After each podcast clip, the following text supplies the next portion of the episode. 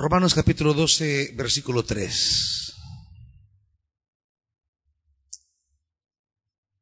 Por la gracia que se me ha dado, les digo a todos ustedes, nadie tenga un concepto de sí más alto que el que debe tener, sino más bien piense de sí mismo con moderación, según la medida de fe que Dios le haya dado.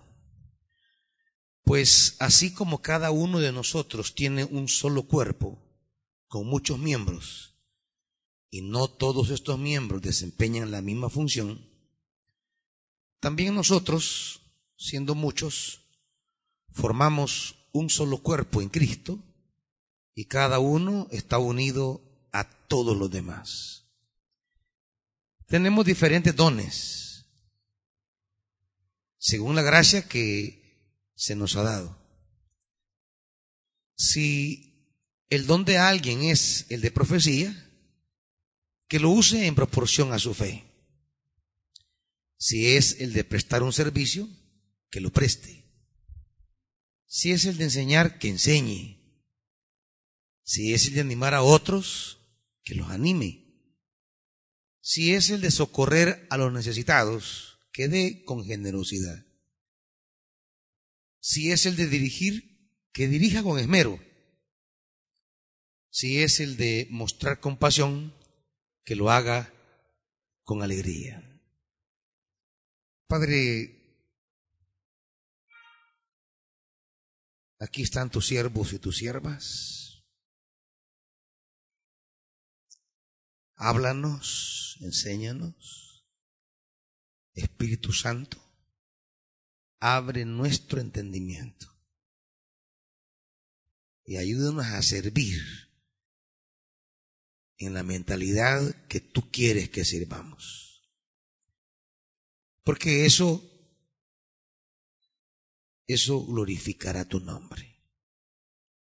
En el nombre de Jesús. Amén. Siéntese, amados.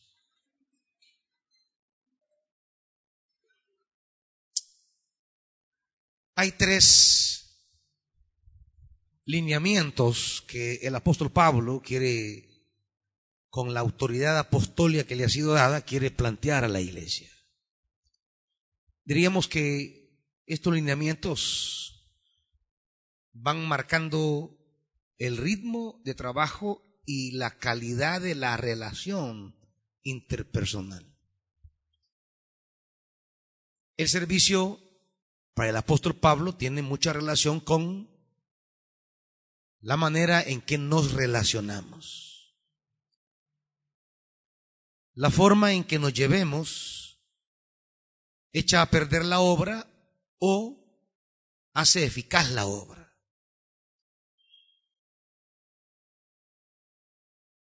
La obra no depende solamente de, de nuestra habilidad para hacer bien el trabajo que se nos ha dado. Ese es apenas el último de los aspectos. Y Pablo va, va en un orden de, de prioridades a la hora de definir eh, tres mentalidades o tres actitudes y las voy a mencionar de manera concreta para explicarlas una por una. Versículo 3 enfrenta la primera situación. El tema, el tema de el orgullo o la arrogancia.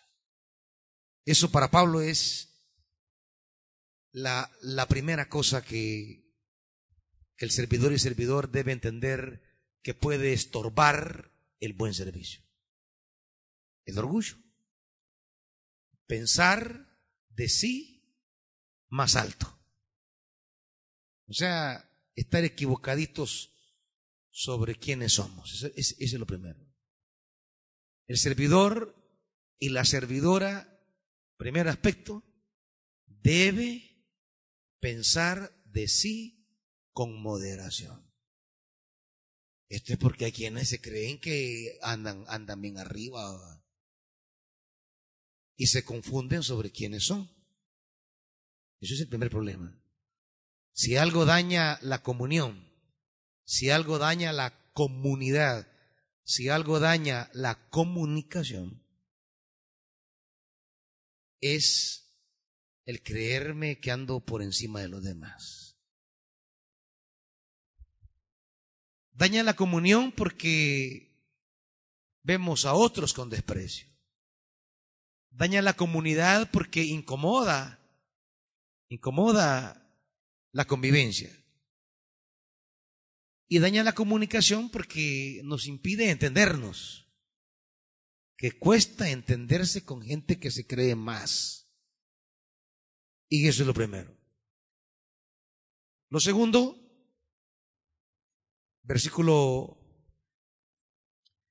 4 y 5, hay que entender el tema de la unidad. La unidad y la pluralidad. La unidad no es que todos seamos iguales. Por eso ayer explicaba en, no sé a dónde expliqué esto, si en la escuela de predicadores o en qué otra área, que a veces hablamos de la igualdad. Y que todos somos iguales. No, no, no, no, no. Ahí yo explicaba que no todos somos iguales. La igualdad no es un valor del Evangelio. La igualdad es un valor tiránico. La igualdad es un valor equivocado. La igualdad es más bien la visión del comunismo planteado por Marx. Es una visión de la Revolución Francesa, no del Evangelio. El comunismo y el socialismo planteado eh, por Marx era todos iguales. Y Marx tuvo, ha tenido la, la, la eficacia de meter eso en la cabeza aún a los capitalistas. Y con naturalidad decimos, o todos en la cama, o todos en el suelo, que todos somos iguales. No, la Biblia no habla de igualdad. La Biblia habla de unidad, que es diferente. La Biblia habla de valores que nos unan. ¿Por qué? No puede haber igualdad porque decimos, decimos nosotros, viene la distribución de alimentos, vamos a darles todos parejos porque todos somos iguales. No, no somos iguales. Por ejemplo, en una nación azotada por una calamidad, los recursos no pueden partirse iguales. Eso de hacer las bolsas y que todas lleven lo mismo, es una tontera. ¿Por qué? Porque no todas las familias son iguales. No le va a dar la misma bolsa a todas las familias, porque hay familias de dos y familias de ocho. Igualdad no es darle la misma bolsa a ambas familias. Eso es desigualdad. Porque la familia de ocho necesita más recursos que la familia de cuatro. ¿Me están oyendo eso? Por eso la Biblia habla de otros valores, justicia, solidaridad, fraternidad. A la familia de ocho se le va a dar recursos para ocho. A la de cuatro, se le va a dar para cuatro. A la de dos, para dos. A la de diez, para diez. Y al final hay igualdad, sí, pero en la desigualdad. Porque se reparte no por igualdad, sino por necesidad. Y haya quien no tenga necesidad, ¿para qué le vamos a dar? Entonces, eso de darles a todos por igual, eso no es igualdad, eso es injusticia. Lo que necesitamos es hacer justicia y hacer justicia es dar a cada uno según su necesidad.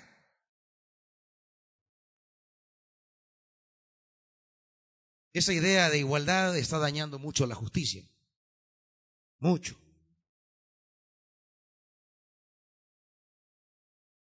Aún en las familias. No a todos los hijos se les va a dar lo mismo. Todos son diferentes. La habilidad del padre es tratar a cada uno de acuerdo a su propia situación, necesidad e identidad.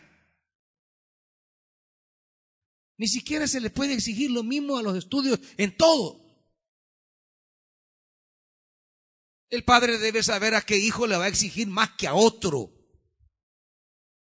Porque tendrá un hijo muy brillante, tendrá un hijo más o menos, va. Y tendrá por ahí uno que nunca falta en la familia, que le cuesta. ¿Eh? Y, y, y así son. Entonces, no se le va a exigir lo mismo a los tres. El que tiene capacidad para sacar nueve y dieces, se le a exigir nueve y dieces y no nos podemos conformar con que lleve un seis. Y, hay otro hijo que será una satisfacción que lleve seis y siete. Y está bien. Así la naturaleza. Salió a la mamá.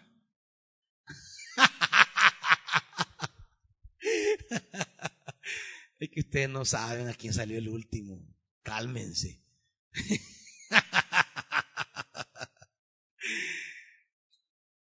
y habrá otro que irá pasando raspadito. Quizás él no trae mucho para las cosas académicas, pero va a ser un genio en los negocios. Porque hasta para hacer pisto hay que traer. Y a veces los inteligentes académicamente no traen para hacer pisto. Cada quien trae su cosa, ya lo vamos a entender mejor. Y hay, y hay bichos que de que nacen grandes vineros y tienen una habilidad para hacer pisto brillante. Entonces ellos se van a mover en otro campo.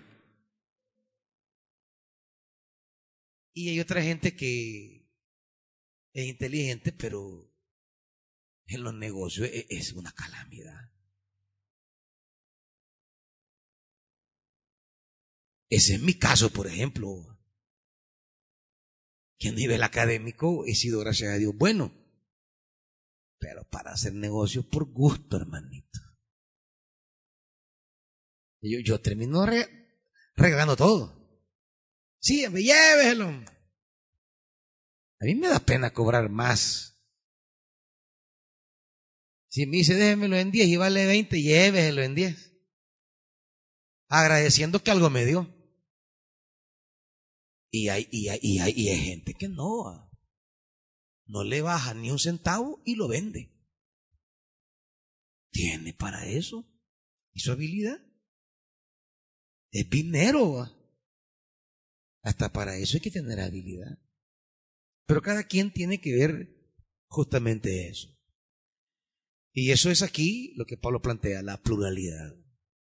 Somos uno, pero la unidad no es uniformidad, no es que todos somos iguales. No, somos diferentes. Ese es, el, ese es el misterio maravilloso del Espíritu.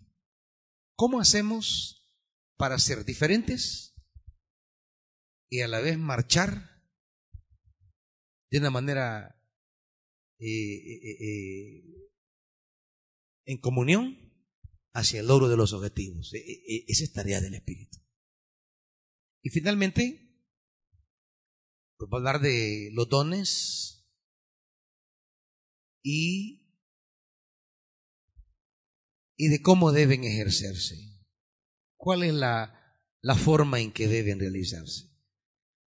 Esas son las tres cosas que a veces no entendemos y que el apóstol quiere explicarnos. Vamos a la primera. Pablo dice, por la gracia que se me ha dado, les digo a todos ustedes. Pablo apela a la autoridad apostólica. Él puede normar la vida de la comunidad. ¿Por qué? Porque ha recibido la gracia para hacerlo. No todos pueden normar la vida de Corinto. No, se requiere una gracia especial para normar. ¿Y a qué se refiere Pablo cuando habla la gracia que se me ha dado? Bueno, está hablando de su don, que es el mismo concepto que tenemos en el versículo 6.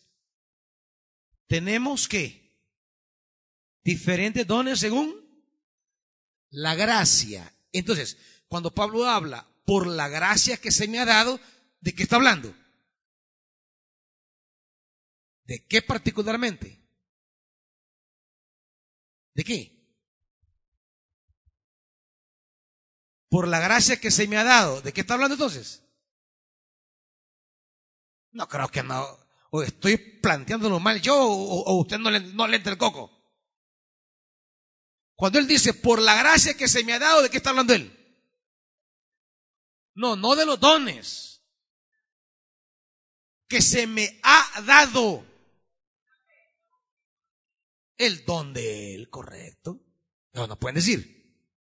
El don de Él. Cuando Él dice, por la gracia que se me ha dado, ¿de qué está hablando? Del don que a Él se le ha dado. O sea, haciendo referencia, si caminamos capítulo 1, versículo 1, ¿de qué está hablando fundamentalmente? 1.1 de Romanos.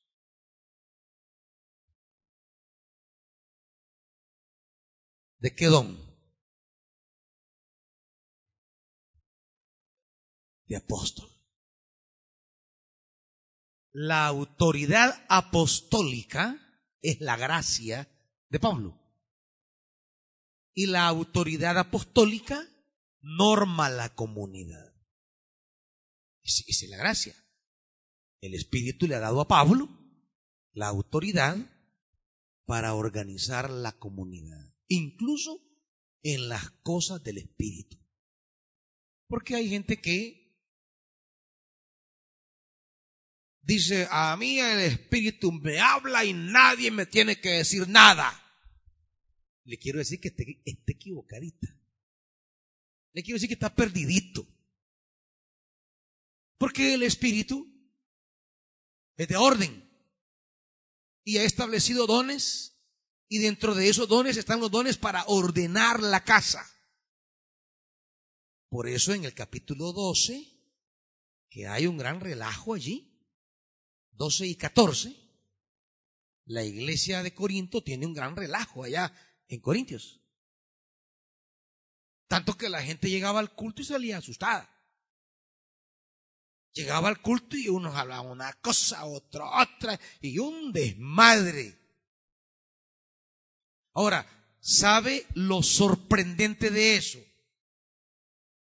Que eran cosas del Espíritu. Ahí estaba hablando uno en lenguas, otro traduciendo en lenguas, como don del Espíritu. Y otro por allá profetizando y también otro por aquí. Y todos eran dones del Espíritu. No, no, estamos hablando que, que unos eran inventos, otros eran locuras. No, no. Todos estaban bajo el, el influjo del Espíritu. Pero ¿qué había? Desorden. Y muy del Espíritu puede ser la manifestación suya, pero tiene que hacerse en orden. ¿Quién va a organizar? ¿Quién? ¿De qué acabamos de hablar, pues, hermanitos? El apóstol, que tiene la autoridad. El que está presidiendo la comunidad. que aquel está hablando en lenguas, pues, sí, sí, pues, muy, muy del Espíritu puede ser sobre en lenguas, pero aquí lo vamos a hacer ordenadamente. Es que yo tengo palabras, pues sí, cálmese, en orden. Apelar al Espíritu para no sujetarse es anarquía. No importa si su don es genuino. No importa si el que la palabra va a dar sea genuina.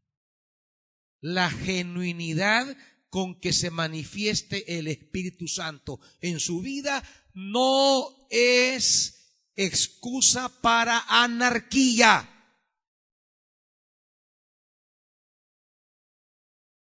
Usted se crea muy espiritual, vaya, amén, gloria a Dios. Que tenga un montón de dones, gloria a Dios. Pero nada de eso le justifica ningún desorden.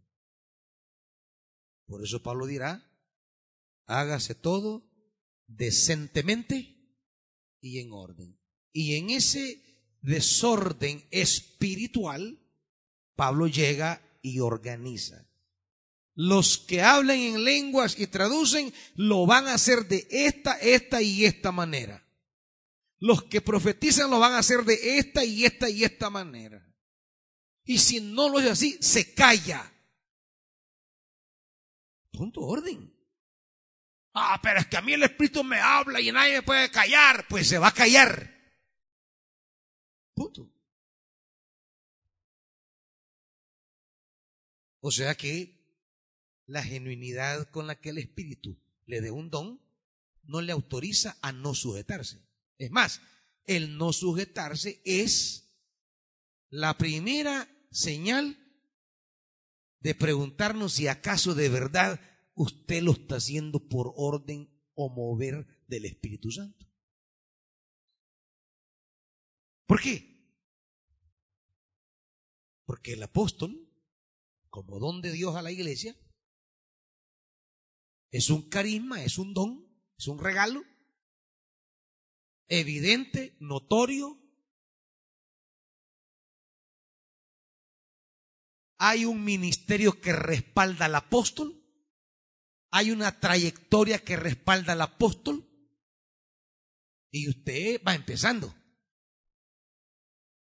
¿Y qué tan cierto es su don? No lo sabemos todavía. Entonces, su condición no es como la del apóstol. En ese sentido, el Nuevo Testamento reconoce que el apostolado es un don que tiene continuidad en la vida de la iglesia. Por eso se le llamó apóstoles a mucha gente que no eran solo los doce. Por eso se le llamó apóstoles a muchos líderes en la iglesia que no pertenecieron al núcleo de los doce. Y con este gran calor, ¿por qué no quitan ese gran volado de ahí? Quiten eso en vez.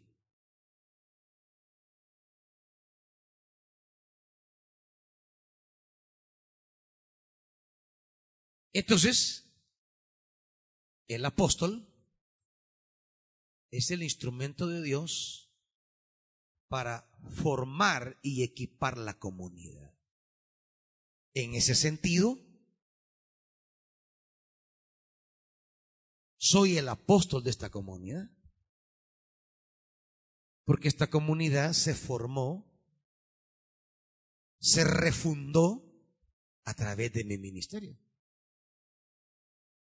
Es decir, el trabajo que desde el 2005 se viene realizando para reformar, refundar, renovar la vida de Betania, esta es otra Betania, que nació en la convocatoria que me hizo en la montaña y me entregó la comunidad para formarla y equiparla. Y me dio la autoridad para ello. En ese sentido, pues tengo una labor apostólica. Y es lo que he venido haciendo y seguiré haciendo. La primera cualidad de que su don es del Espíritu es que se va a sujetar a la primera gracia de Dios, que es el apostolado. Usted no fue la primera persona que Dios llamó para servir en esta iglesia. La primera persona que Dios llamó en mi propio camino de Damasco fue la montaña y fue a mí. Y con el paso del tiempo, Dios ha venido usándome para formar y conformar la comunidad.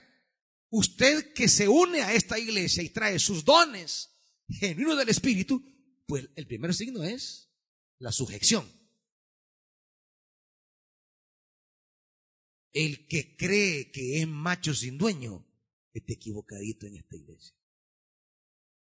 La que cree que el pastor no le va a decir nada. Porque hay hermanitas que dice, a mí ni el siervo me puede decir nada. Bueno, ya vamos a ver si es cierto. Bueno, quizás lo dicen a mis espaldas. Vamos a ver si es cierto. El día que tenga que decirle algo. Hay, Pablo dice, conforme a la gracia que se me ha dado. Es decir, de acuerdo a las funciones que vienen en el don que se me ha dado, les digo a todos ustedes. O sea, empieza Pablo a decir, les voy a decir lo que van a hacer.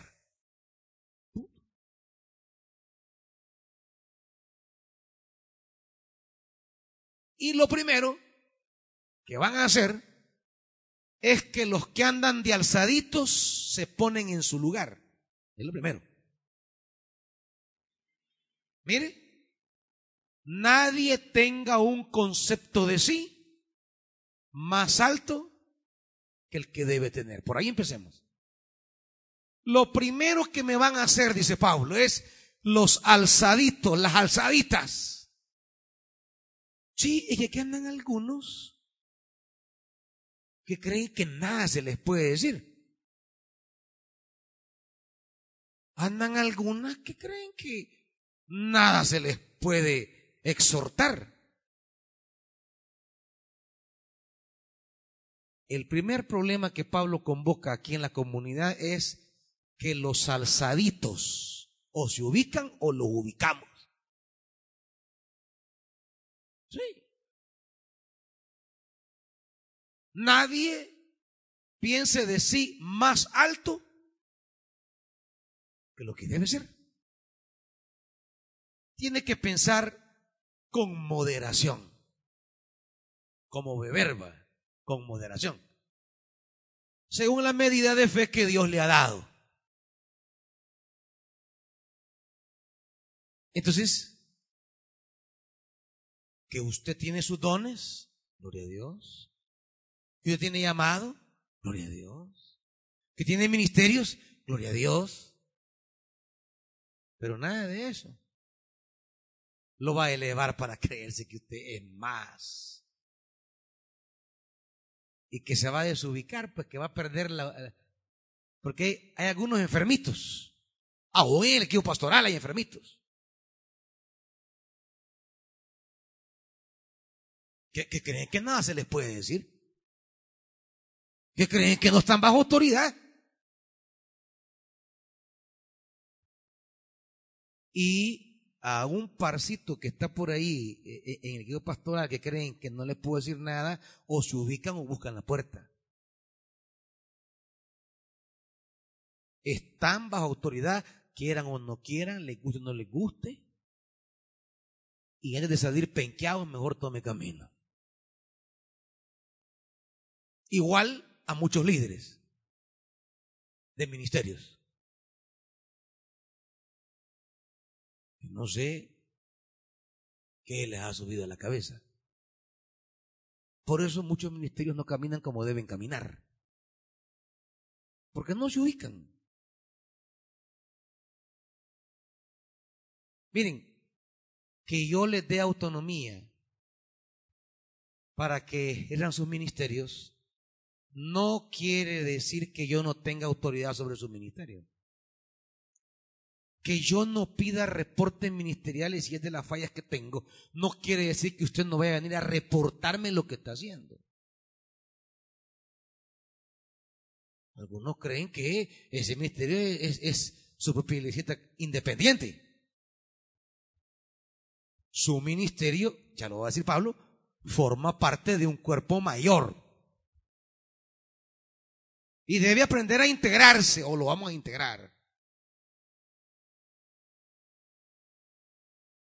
Y parte de la reordenación que estamos haciendo es ubicar a muchos ministerios. Pero para comenzar, los líderes deben pensar bien de sí y no creerse que están encima de. Y en cuanto a las líneas de autoridad, les recuerdo a los pastorcitos y pastorcitas y a los líderes de ministerios que ustedes están bajo autoridad. y que el pastor les va a decir qué es lo que tienen que hacer.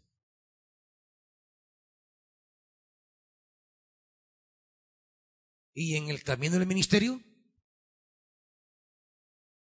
les dejo libertad a su creatividad y dirección del Espíritu para hacer aquello que se les ha encomendado. Digo esto porque aquí hay líderes que de repente toman decisiones, agarran camino y a mí no me han preguntado. Pero yo voy a comenzar a ordenar esto. Líderes que comiencen a salirse de la tangente, voy a comenzar a intervenir y a moverlo, sea quien sea. Aquí no son machos sin dueño. Y eso que uno viene y uno dice, Aquí se la pican de bravito y la mujer le da riata. Mire, para venir a hablarme a mí bravito, primero demuéstreme que domina a su mujer, para empezar. Para empezar. Pero si nomás le dicen el nombre de la mujer y comienza a temblar, ay papito. Por ahí empecemos.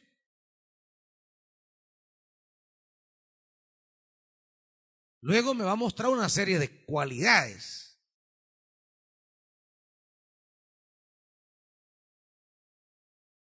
Eso es lo primero que Pablo dice.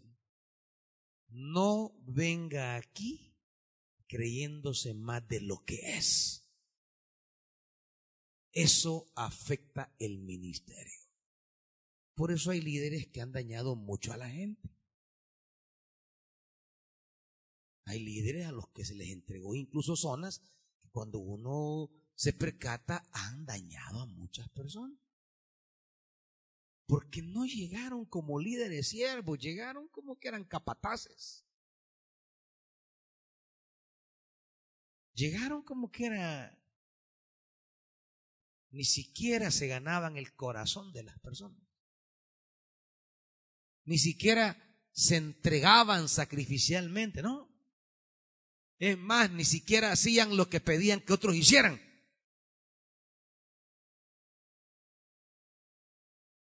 ¿Y en qué va a terminar eso? En nada.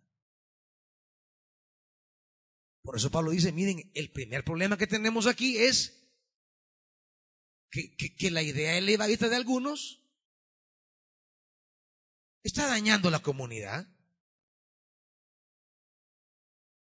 Las que van de jefes de área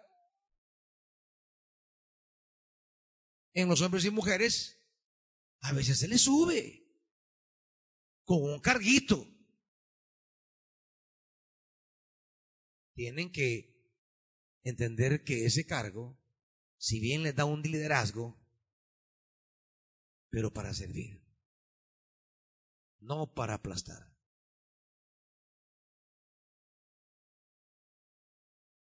Ese es el primer problema. ¿Estamos claros con lo primero? Usted debe conocer su don, su propio valor, para no estar queriendo ocupar lugares para los cuales no tiene la capacidad. Mejor busque para qué sí tiene la capacidad, cuál es su gracia. Antes le decían a la gente, ¿cuál es su gracia? Era la manera antigua de decirle, mire cómo se llama usted. Claro, hoy le, le preguntan, mire, ¿cuál es su gracia? Eh, salí panzón a los 15, mi gracia.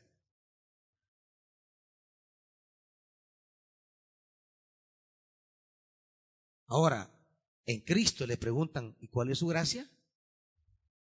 ¿Qué significa? ¿Cuál es mi don?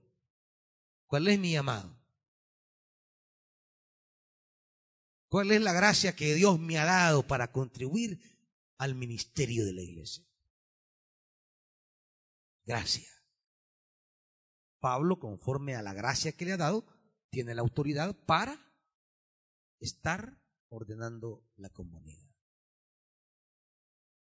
Lo segundo, hay mucho más que decir de esto, pero vamos a lo segundo. Lo segundo es la unidad y la pluralidad. Así como cada uno de nosotros tiene un solo cuerpo con muchos miembros y no todos estos miembros desempeñan la misma función, también nosotros siendo muchos formamos un solo cuerpo y cada miembro está unido a los demás. Lo segundo, algunos creen que su ministerio es una isla en competencia con otros ministerios. ¿Qué es uno de los problemas que tenemos? Uno de los problemas que tenemos es que hay ministerios que comparten miembros de ambos ministerios. Y resulta que los ministerios planifican sus actividades,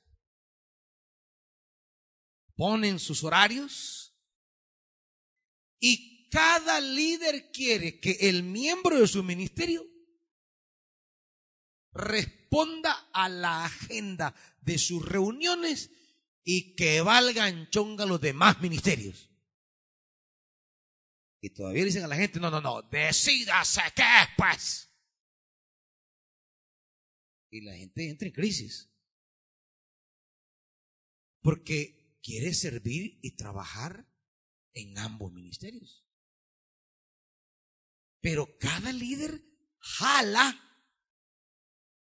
tensiona, obliga y pone en crisis al miembro que no puede responder a ese horario porque simultáneamente, por eso yo les digo, los miércoles no es para estar cantando es para venir a trabajar. Para que no estén poniendo reuniones en horas que complican a la gente. ¿En qué momento es el momento que los grupos van a trabajar? Los miércoles. Pero no, va la gana que todos estén a las seis de la mañana aquí. O andar poniendo horarios en horarios de otros cultos. O andar viendo, miren, si esa es la preparación, no es para venir a cantar, para cantar tienen otros cultos. Miércoles no es para venir a hacer culto, es para trabajar y oír palabra. Por eso les dejamos una hora de trabajo, vayan a reunirse, haya toda la cancha, está todo el templo, está todo allá, arriba, abajo, vayan a reunirse, trabajen. Pero hacer culto viene en el miércoles. ¿Y qué pasa? Allá andan poniendo horarios que complican a la gente. Para eso son los días miércoles. Dejen de estar ya inventando. Dejen de estar armando reuniones de manera innecesaria. ¿Me están oyendo, hermanitos? No quiero ya más ese desorden. Comiencen a las seis la reunión y trabajen hasta las siete. Avancen, planifiquen, organicen. Eso que vienen a hacer un día por ahí, andar, eso háganlo el miércoles. Ahí está que en un horario que no es o que se complica una hora, tienen que la gente de venir a ver de dónde. Y si no, le va a caer el juicio divino. Y si no, ya va a ver lo que le va a pasar. Y se va a arrepentir. ¡Ay de usted! Y, allá la gente tiene que venirse.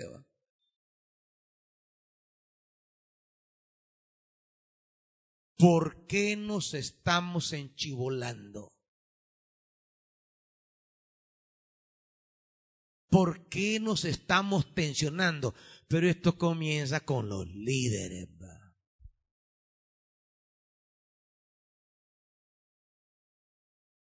Es que mire, hermana, yo a esa hora yo, tengo que estar con mi conexión. Ah, qué conexión, ni que nada. O va aquí o va allá.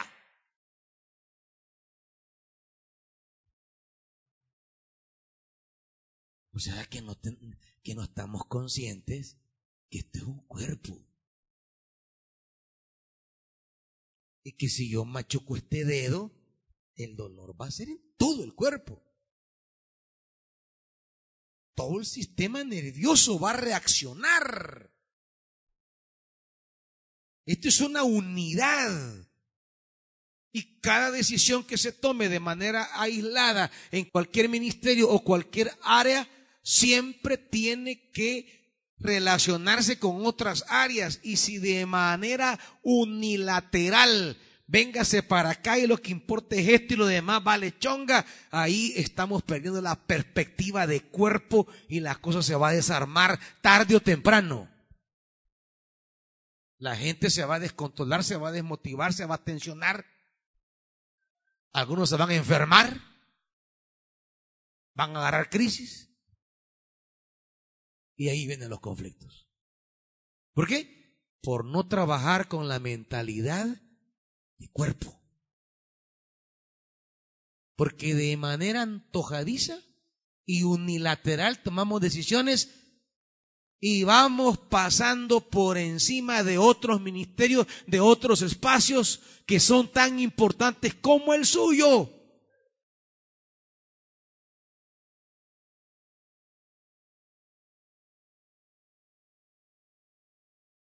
la idea del cuerpo y la unidad. Hay que tomar decisiones como miembros pensando en la unidad. Tomar decisiones como ministerios pensando en la integración con el resto de ministerios. Aquí ningún ministerio es más sabroso que el otro. No, es que los niños somos una élite. No, los jóvenes somos otro. No, es que nosotros de administración somos especiales. Ah, es que los sugieres aquí. Ah, es que seguridad. No, hermanitos. Somos un cuerpo. Y los movimientos de cada ministerio tienen que ser dirigidos viendo el resto para ver cómo nos integramos, no cómo atropellamos. Eso es lo segundo. Lo tercero y lo último, del 6 en adelante, él va a hablar de los diferentes dones. Y va a decir la manera en que debe hacerse.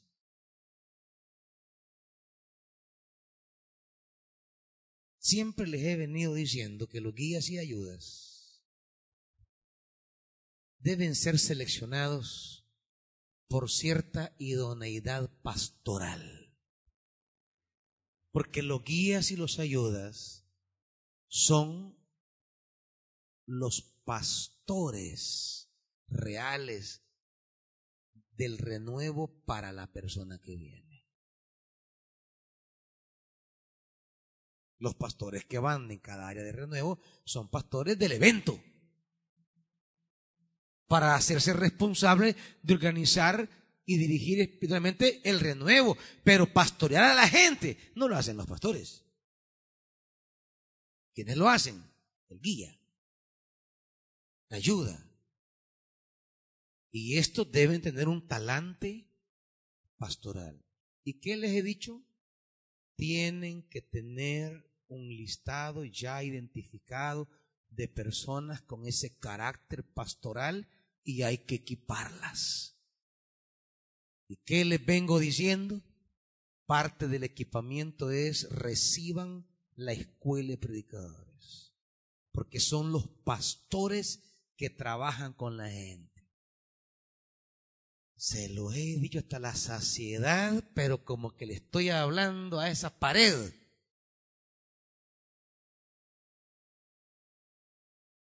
Así que los hombres y las mujeres,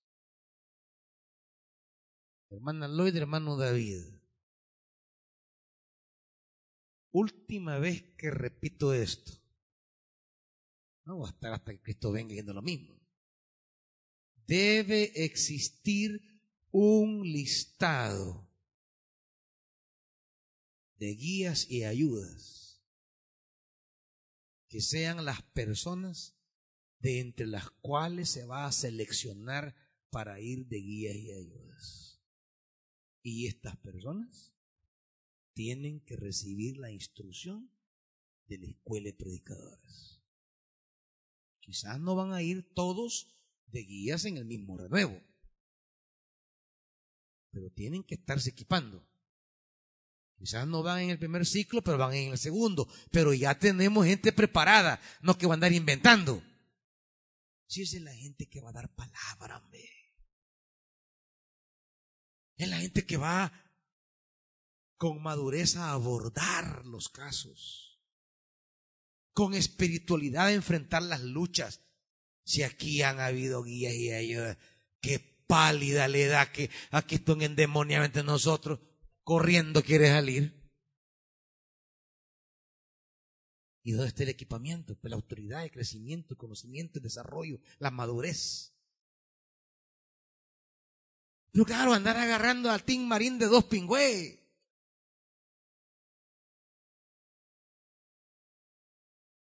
Si es gente que va a pastorear, tiene que hacerlo con los dones necesarios entonces. Si es gente empurrada, ¿Cómo va a pastorear a, tanta gente que desespera en los renuevos? Que quita la paciencia. Que en un acto de humanidad, además darle un trompón, dan. ¿Cuánta paciencia se necesita? ¿Cuánta tolerancia? ¿Cuánto amor? ¿Cuánta tranquilidad? Y, y, y no todos traen eso, hermanito. Entonces hay que ver quiénes lo traen, pues. Porque ser guía y ayuda debe ser algo que tenemos que preparar para ese ministerio.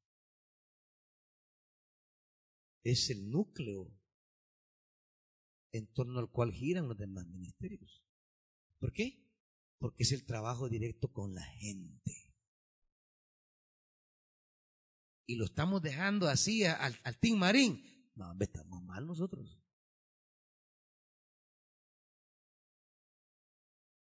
¿Me entendió, hermana Loida? ¿Me entendió, pastor chicas? Va, ese amén no lo quiero del diente al labio. En hechos. Porque cada quien, los ministerios deben de hacerse de acuerdo al equipamiento que han recibido. ¿Por qué? Porque dice, bueno, el que tiene el don de profecía, vaya que lo use de acuerdo a su fe, pues. Y todo parece como repetitivo, ¿va? El de prestar un servicio, que lo preste. El de enseñar, ¿eh? O sea, no tiene que hacerse otra cosa, pues.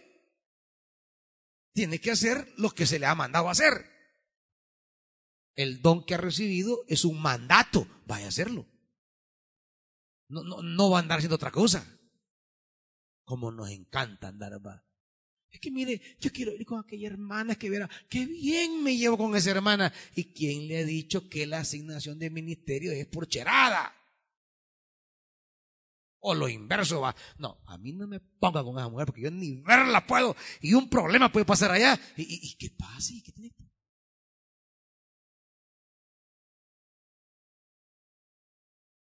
Esto no es de que va a ir con quien usted se lleva de maravillas.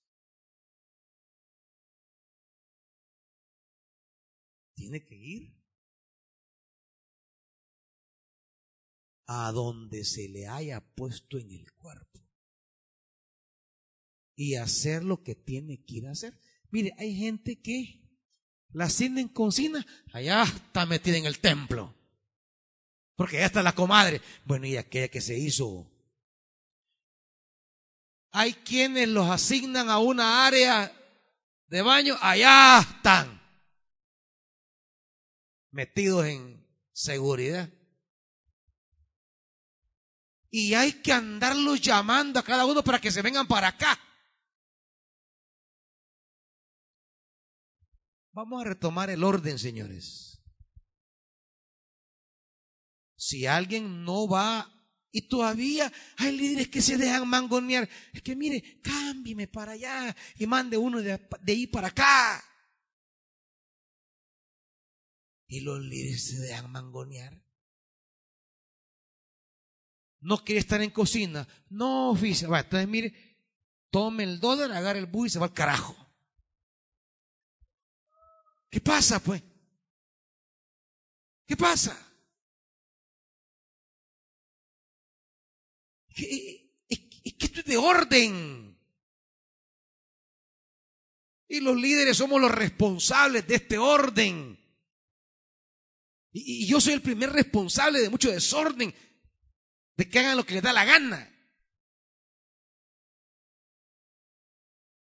Y vamos a empezar a ordenar esto. Como dice Chambita, vaya, hoy, hoy, los patos le tiran a la escopeta.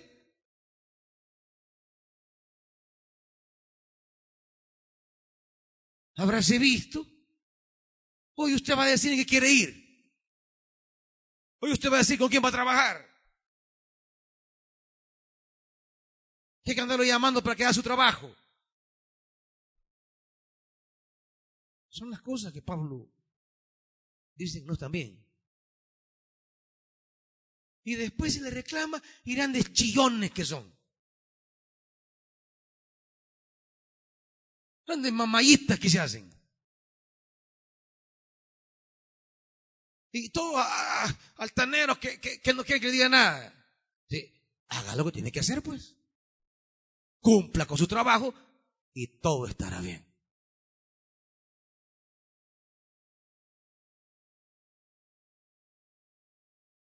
Pónganse de pie, hermanitos. Pidan perdón a Dios primero.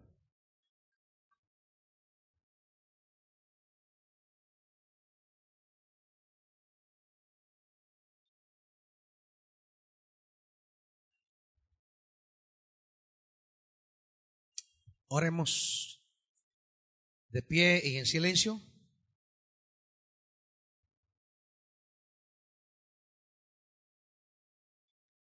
Padre, el servicio es vida, pero también es orden. Y como seres humanos no nos gusta el orden. Basta ver la gente con los tráficos y saber que mucho de eso es gente que no le gusta el orden. Basta ver tanta basura y es fruto de gente que no le gusta el orden. Basta ver tanta crisis y es porque no nos gusta el orden incluso a muchos de tus siervos y tu sierva no les gusta el orden. Padre, ayúdanos, porque el orden te agrada, tu palabra lo dice. Así comenzó todo en el principio de la creación. Poner todo en orden.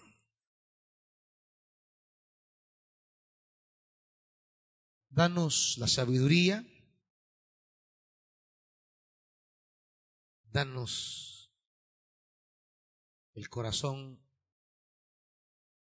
para recibir las instrucciones.